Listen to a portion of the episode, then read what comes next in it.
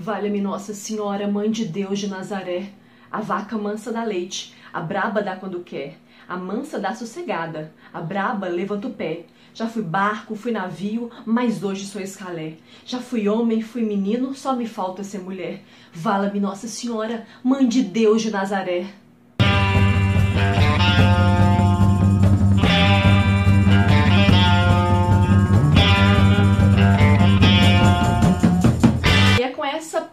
Direcionada a Nossa Senhora, proferida pelo amarelo mais safado de Taperoá, que eu inicio esse vídeo para falar de uma das obras mais incríveis da nossa cultura. Eu estou falando de Alto da Compadecida, do saudoso Ariano Suassuna, que nos deixou no ano de 2014. É, acredito que você que esteja me assistindo uh, já deve ter assistido ao filme Alto da Compadecida, uh, lançado no ano de 2000, né? Teve como diretor o Miguel Arraes, que é uma adaptação dessa obra do, do Ariano Suassuna. E o Ariano Suassuna, por sua vez, ele é nordestino, né? E esse livro, ele retrata exatamente a realidade desse povo do Nordeste.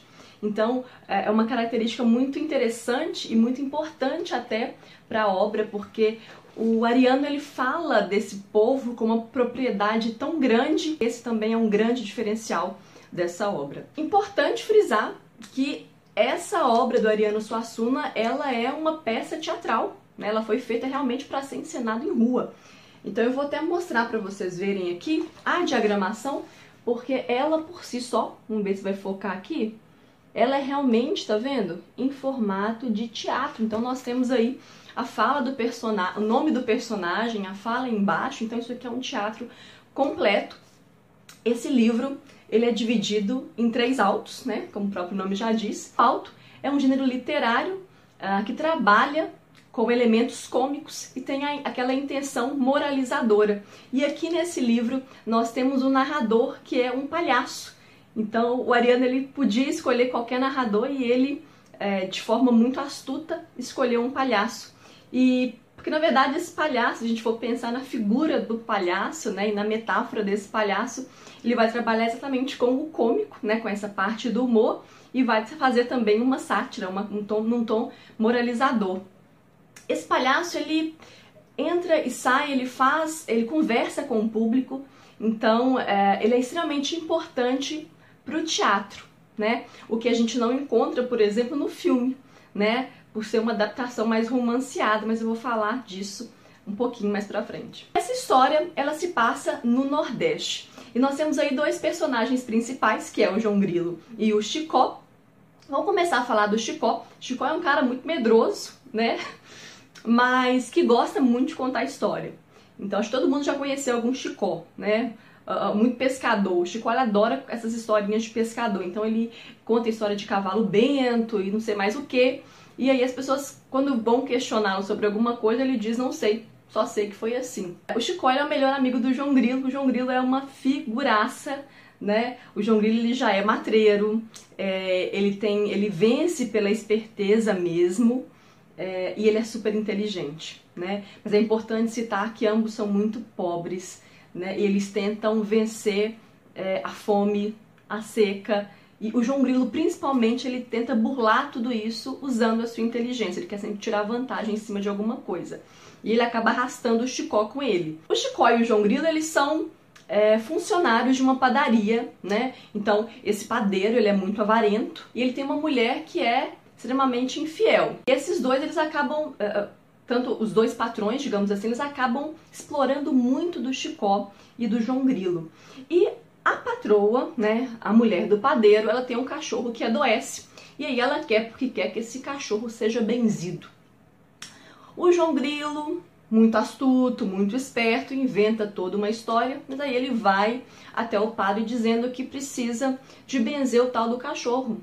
E o padre diz que não, que não vai benzer porque ele que vai ficar engraçado benzendo cachorro. Mas aí o João Grilo menciona que o cachorro é o cachorro do Major Antônio Moraes, homem poderoso, de posses, influente. E aí, né, o padre não benzia de jeito nenhum, mas quando é mencionado que é do tal do major, o padre fala que é, até que não tem problema, né, porque é do major. Então eu acho que não tem problema benzer esse cachorro não. Então aí nós temos até uma crítica, não é? A, a esse modelo de igreja, né? E a hipocrisia. Após isso, é necessário fazer o enterro do tal do cachorro, porque sim, o cachorro morre. Não, não é spoiler, tá? Isso daí tá em qualquer lugar que você for ler sobre esse livro, porque esse livro já meio que caiu em domínio público. Na hora de fazer o enterro do tal do cachorro, não, porque a dona queria que enterrasse em latim. E o padre, não, não enterra, porque não enterra. Já a confusão foi armada, porque já foi descoberto que não era mais o major, aquela coisa toda. E minha gente, querem, benze, querem enterrar o tal do cachorro em latim, né? Latim. E aí vocês imaginam que situação. E essa é só uma das confusões que o tal do João Grilo inventa, né? Aí o João Grilo me vem dizer também que o cachorro tem um testamento e que ele deixou um dinheiro para a igreja. Gente, sério. Eu já li esse livro umas duas vezes, o filme acho que eu devo ter assistido umas dez, porque só esse ano eu passei para quatro turmas, ano passado eu passei para três, eu devo ter assistido esse filme umas 20 vezes.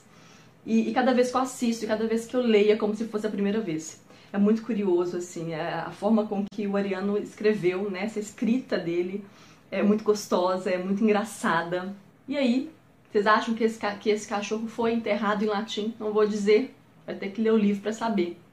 Mas depois disso, gente, o João Grilo me tira a bexiga do cachorro para me inventar uma outra história para conseguir dinheiro. Nesse livro me aparece também um outro personagem que é o cangaceiro, uma figura brava, valente, né, que tem inclusive um capanga, e o João Grilo me vem arrumar confusão até com esse tal desse cangaceiro. Acreditem se quiser. E aí, ele acaba inventando a história de uma gaita. E revive a pessoa, né? Revive. Que faz a pessoa viver novamente. A gaita te faz renascer, fica melhor, né? Gente, o cangaceiro ele cai nessa história dessa gaita. Que ele quer conhecer o padrinho padinciço dele. Essas confusões todas que o João Grilo arma, ela só faz com que as coisas se compliquem mais. Sabe? Até inventar um tal de um gato que descome dinheiro o João Grilo me vem inventar. É tanta confusão, gente, que eles. Que acaba acontecendo uma coisa com eles, né? Que eu não vou dizer o que, que é spoiler, tudo é spoiler. É... Mas eles acabam indo para o juízo final. E nesse juízo final, eles encontram uh, com Manuel, né, que é a figura aí religiosa, seria a representação de Jesus. Ele encontra também com Nossa Senhora, né, é, que é piedosa, que é bondosa e que intercede né, por ele e por, por outros personagens que acabam indo também para esse juízo final, para esse julgamento. É, e temos também o encourado, né, que faz a figura aí do, do coisa ruim, né? E, e é genial, sabe? Assim, eu não posso falar outra coisa, porque parece que tudo que eu for dizer sobre esse livro, de fato é spoiler. Eu vou estar tá contando o detalhe porque ele é tão curtinho, mas ao mesmo tempo é, esse livro ele tem uma magnitude, o filme ele alcançou também uma quantidade gigantesca de pessoas que parece que caiu em domínio público, que vocês conseguem entender. Claro que temos aí outros personagens secundários, temos o sacristão, temos o bispo e alguns outros, mas de fato esses é são os que têm maior relevância, digamos assim. Então, se vamos pensar um pouquinho, comparar um pouquinho com o filme, há algumas diferenças, por exemplo, alguns personagens que tem aqui não tem lá e que tem lá não tem aqui. Uh, um exemplo muito simples é que no livro é mencionado que uh, o Major Antônio Moraes tem um filho, né? Já no livro, ele tem uma filha, que inclusive é a Rosinha, que ganha uma dimensão muito grande, que aqui, por exemplo, o filho não tem, que aqui o filho só é citado. E essa Rosinha, na verdade, ela é inserida nesse filme para poder fazer um romance, para romancear mesmo esse filme, mas Uh, eu compreendo perfeitamente essa adaptação, né, terem colocado essa filha, uma vez que para o cinema vende mais, né, vende muito mais um romance. É um livro para ser lido em uma sentada. É um livro que eu indico para pessoas de qualquer idade, de qualquer sexo, de qualquer religião, de qualquer crença, de qualquer tudo, porque é um livro que representa a nossa cultura. O Ariano Suassuna ele fala do povo do, nor, do povo nordestino, né? A princípio, talvez pela minha resenha, ou talvez ah, pelo livro, ou através de uma leitura, algumas pessoas pensem, nossa, o João Grilo e o Chicó são muito. Ah, são pessoas ruins, eles mentem, e a gente tem essa coisa da mentira como uma coisa ruim. Mas não, assim, o João Grilo e o Chicó, eles mentiam para sobrevivência, né? O povo nordestino é um povo muito sofrido, que lida com a seca, então era uma forma de sobrevivência essa mentira, né? Eles eram explorados e quem e, então é uma representação do povo sofrido, do, do povo brasileiro. E a compadecida, ah, juntamente com Manuel, eles têm essa figura religiosa, né? É, que vem na verdade compreender, que vem é, interceder por eles, né? E que vem a ter piedade e misericórdia, tudo que eles não tiveram na Terra. Ah, uma coisa que é legal falar também, eu estava assistindo a, a, uma entrevista do Ariano Suassuna e eles perguntaram para ele sobre o personagem Chicó. Aí ele diz que o Chicó realmente existiu, existiu um homem chamado Chicó que morava em Itaperoá e que ele realmente representou nesse livro. Vou ver se eu encontro essa entrevista e deixo, se eu encontrar eu deixo linkado aqui embaixo. Então é o que, é, é o que faz a gente pensar que, é, que é ainda mais interessante porque você pensar em um personagem que realmente existiu e uma figura, né? E, e é legal que o Ariano diz o seguinte, que ele teve... Ele quis ter a certeza, ele quis constatar que esse cara já tinha morrido para poder colocar esse personagem aqui. E eu acho que muita gente vai se identificar porque a gente acaba conhecendo vários chicós, vários é, João Grilos, é, vários padeiros, várias esposas de padeiros, vários padres. Então a identificação ela é imediata. Achei interessante que quando eu tirei uma foto e postei no Instagram que eu tinha relido esse livro, algumas pessoas comentaram que não sabiam que existia livro. E gente, existe sim, procurem. É, essa edição aqui, ela é da editora Nova Fronteira e vale super a pena. É isso. Deixem aqui nos comentários se vocês já assistiram o filme, se vocês já leram o livro e o que vocês acharam da resenha e se ficaram curiosos para conhecer essa história. Espero que vocês tenham gostado. Um beijo e até a próxima. Tchau! Eles morrem. E aí eu acho que é spoiler. Não dá pra falar desse livro sem dar spoiler.